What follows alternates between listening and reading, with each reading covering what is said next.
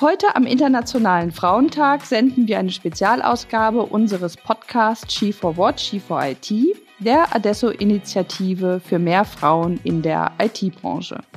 Ich bin Angela Karell und heute gehen zu diesem speziellen Anlass fünf schnelle Fragen an Professor Dr. Sigrid Metz-Göckel zum Thema eine Pionierin der Genderforschung. Was können wir in der IT von ihr lernen?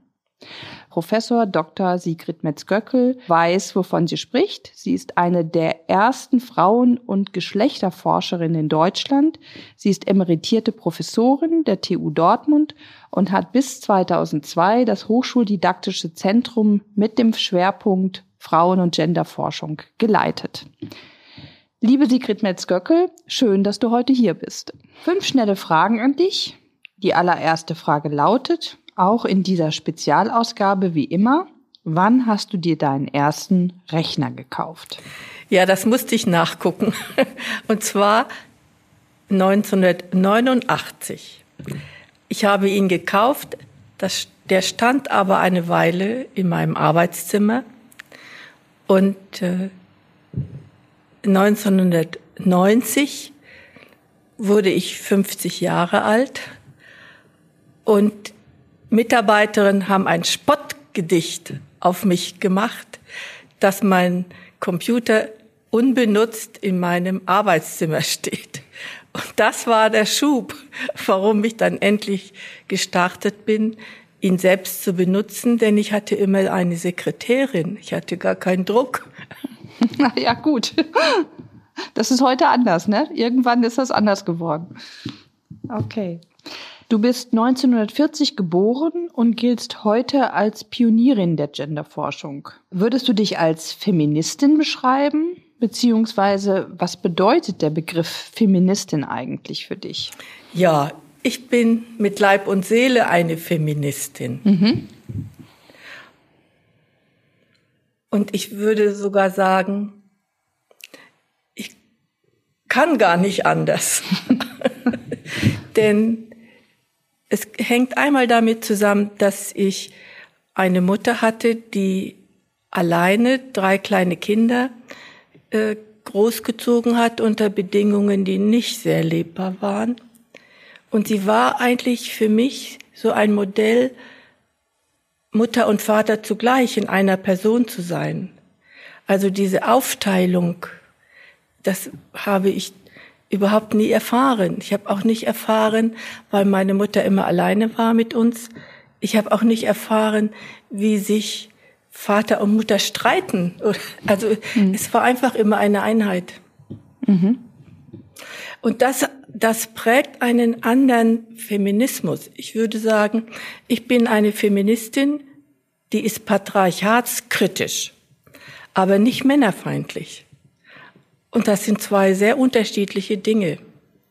Und konkret heißt für mich Feministin sein, auf eigenen Füßen stehen, zutrauen zum eigenen Denken, nicht immer das machen und denken, was andere auch denken, sondern Zutrauen zum eigenen Denken zu haben und sich auch in die Situation von anderen Menschen hineindenken können.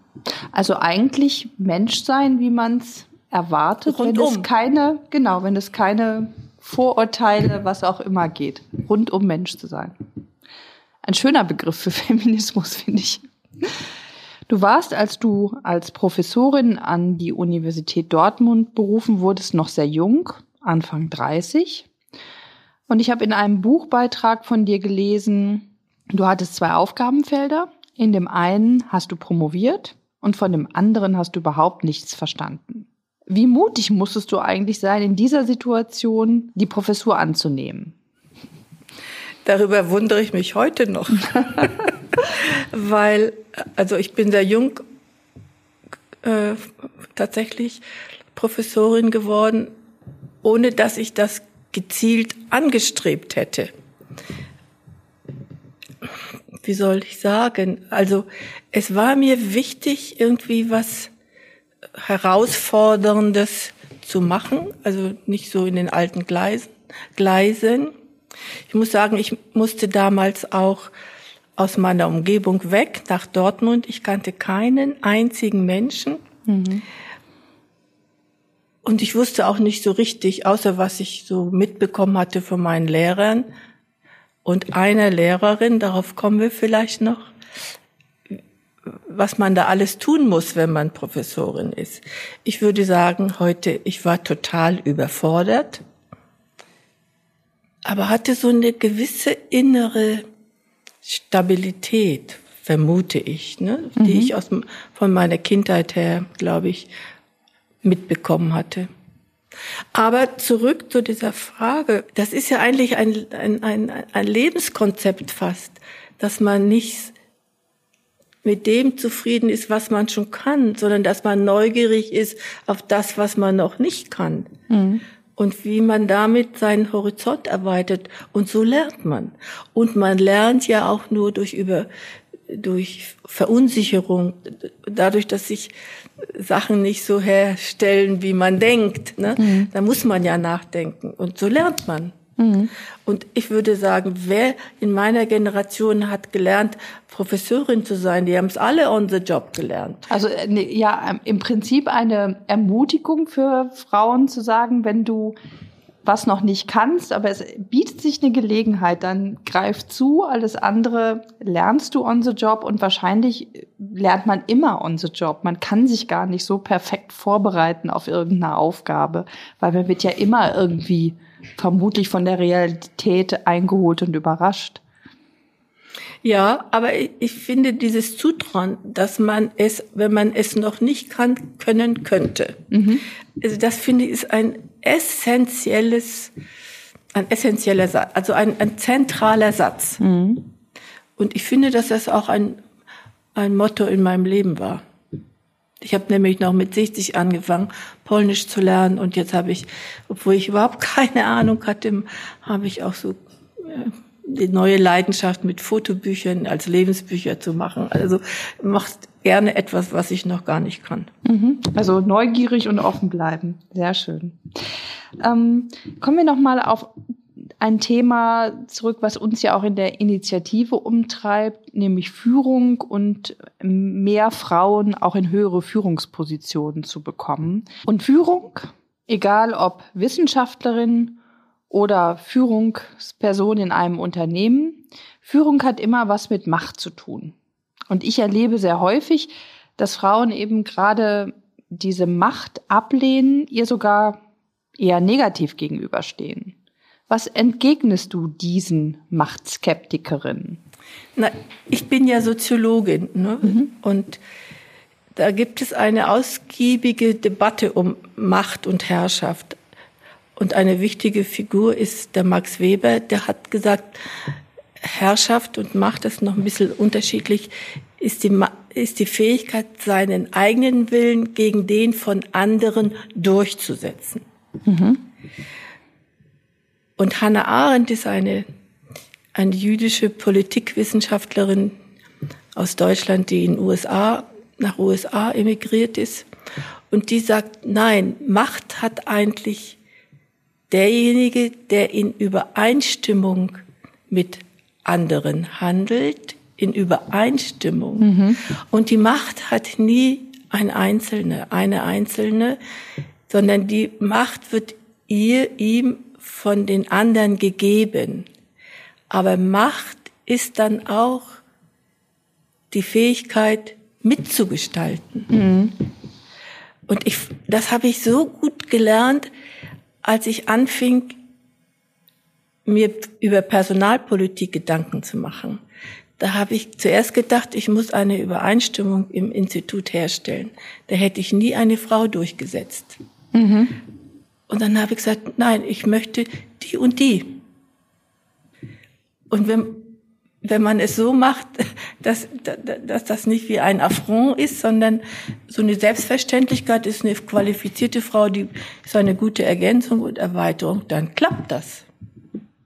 Das heißt, du spielst auch so ein bisschen mit den unterschiedlichen Machtbegriffen. Also auf der einen Seite dieses, was man, äh, wo glaube ich, äh, viele Frauen auch sehr positiv drauf reagiert, auf diesen kooperativen Machtbegriff. Aber wenn es wichtig und sein muss, dann aber auch mal aus der Position heraus was durchsetzen, ja? Ja, das Durchsetzen ist, das würde ich Gestalten nennen, mhm. die Situation so herzustellen, dass dann doch eine Übereinstimmung erfolgt. Mhm. Ja. Mhm. Aber der, das Ziel ist nicht, sich durchzusetzen mhm. gegen die anderen, sondern ich, sondern die anderen quasi davon zu überzeugen, dass das der richtige Weg ist oder die richtige Maßnahme. Also eine andere, äh, das macht jetzt vielleicht nicht unmittelbar Sinn, aber für mich war dann wichtig, ähm, auch innerlich zur Professorin zu werden. Mhm. Und innerlich zur Professorin werden, das heißt auch, meine Position erlaubt mir, dass ich bestimme. Mhm. Das heißt nicht, dass ich mich durchsetzen will, aber ich kann sagen, was ich möchte mhm. oder was ich für gut und richtig finde, aus den und den Gründen. Mhm. Also doch ja durchsetzen, aber im Sinne von gestalten, weil ich gute Gründe dafür habe, dass etwas so ist und ich so haben möchte. Ja, und es muss, es muss ein Sinn dahinter ja. sein. Ja. Es muss einen Sinn ja. geben und nicht um zu herrschen oder okay. noch mehr Macht. Ja. Zu, ja, das auf sich aufzuladen, einfach ja. nur um der Macht willen, ne? Ja. sondern eigentlich nutzt man die, um wirklich zu gestalten. Und das ist etwas, was man nur kann, wenn man oder vorwiegend oder gut kann, so kann man es vielleicht auch formulieren, wenn man auch in einer Position ist, wo man ja, das war, das fand ich dann schon das Attraktive an einer Professur im Unterschied zur Mitarbeiterin, wo du ja immer eingequetscht bist zwischen mhm. zwischen anderen. Das ist das die, die Professur im deutschen Universitätssystem war schon eine mit Privilegien ausgestattet. Mhm. Das ist jetzt ein bisschen anders und äh, nein, das war für mich ein Traumberuf. Mhm. Ja, weil man auch gestalten kann ne? und Freiheiten hat. Die man weil ich hätte ja nie so viel für Frauen durchgekriegt, wenn ich Mitarbeiterin gewesen wäre. Ja. Das stimmt. Du hattest dann eine Position, aus der du wirklich unheimlich viel bewegt hast, ja? Kommen wir nochmal auf dein Forschungsgebiet, Frauen- und Genderforschung, wie es nachher heißt, oder wie es jetzt heißt, zurück. Ähm, was waren so Themen dieses Forschungsbereichs, als du angefangen hast? Und was sind jetzt Themen, die jetzt gerade aktuell sind? Weil ich erlebe es halt auch, dass gerade so junge Frauen, die erleben ja noch gar nicht so richtig dieses, ähm, dass sie vielleicht nicht gleich berechtigt behandelt werden. Ähm, und so bin ich ja auch in meinem Berufsleben gestartet, so dass man manchmal auch den Eindruck haben könnte, ähm, es ist schon alles erforscht. Ich will gerne auch noch mal den Satz sagen. Ich bin auch, ich bin Professorin geworden, ohne je das Gefühl gehabt zu haben, wirklich diskriminiert und benachteiligt mhm. zu sein. Ich bekam ein Frauenbewusstsein erst nachdem ich schon berufen war und an der Universität Dortmund in einem Institut, wo außer der Sekretärin und weit und breit keine Frauen waren. Hm. Und das fand ich unnatürlich. so, ja. das ist ähm, das ist das eine. Und meine ersten Forschungen, empirischen Forschungen, das erste größere Projekt war Frauen in Naturwissenschaft und Technik. Da haben wir Informatikerinnen und äh, Chemikerinnen äh, der Universitäten Aachen, Paderborn und noch einer dritten. Mhm. Und wir haben da die Studierenden gefragt, von welchen Schulen sie kamen. Und das war ein überraschendes Ergebnis, dass die signifikant häufiger von Mädchenschulen kam, weil das so früh war, dass es noch überhaupt Mädchenschulen gab, mhm, nur die mhm. abgeschafft wurden.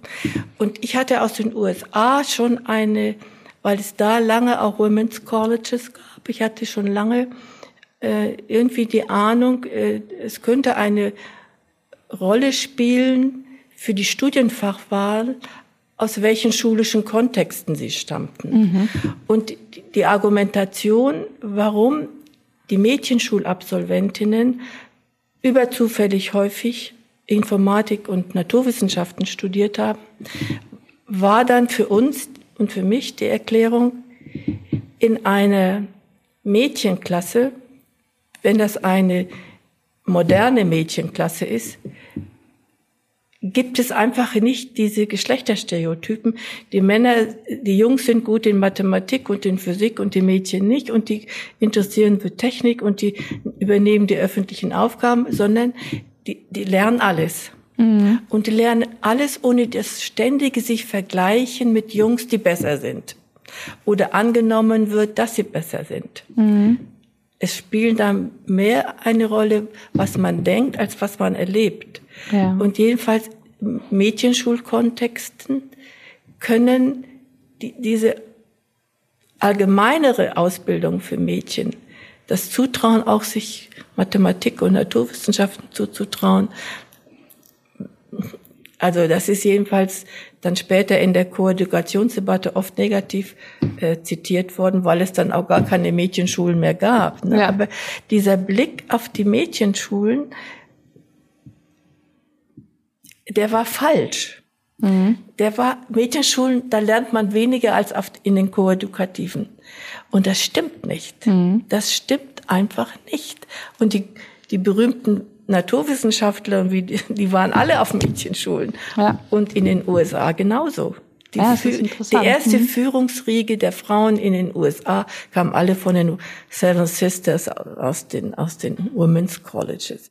Du hast gerade von Mädchen-Colleges gesprochen und ich habe auch schon darüber nachgedacht, ob es nicht eine mögliche Antwort wäre, ähm, Frauen mehr in Naturwissenschaft, technische Fächer zu bekommen, wenn man wieder spezielle und eigene ähm, Lernformate oder Lerngelegenheiten für sie ähm, schafft, ne? im Sinne vielleicht einer ähm, Mädchenschule von früher.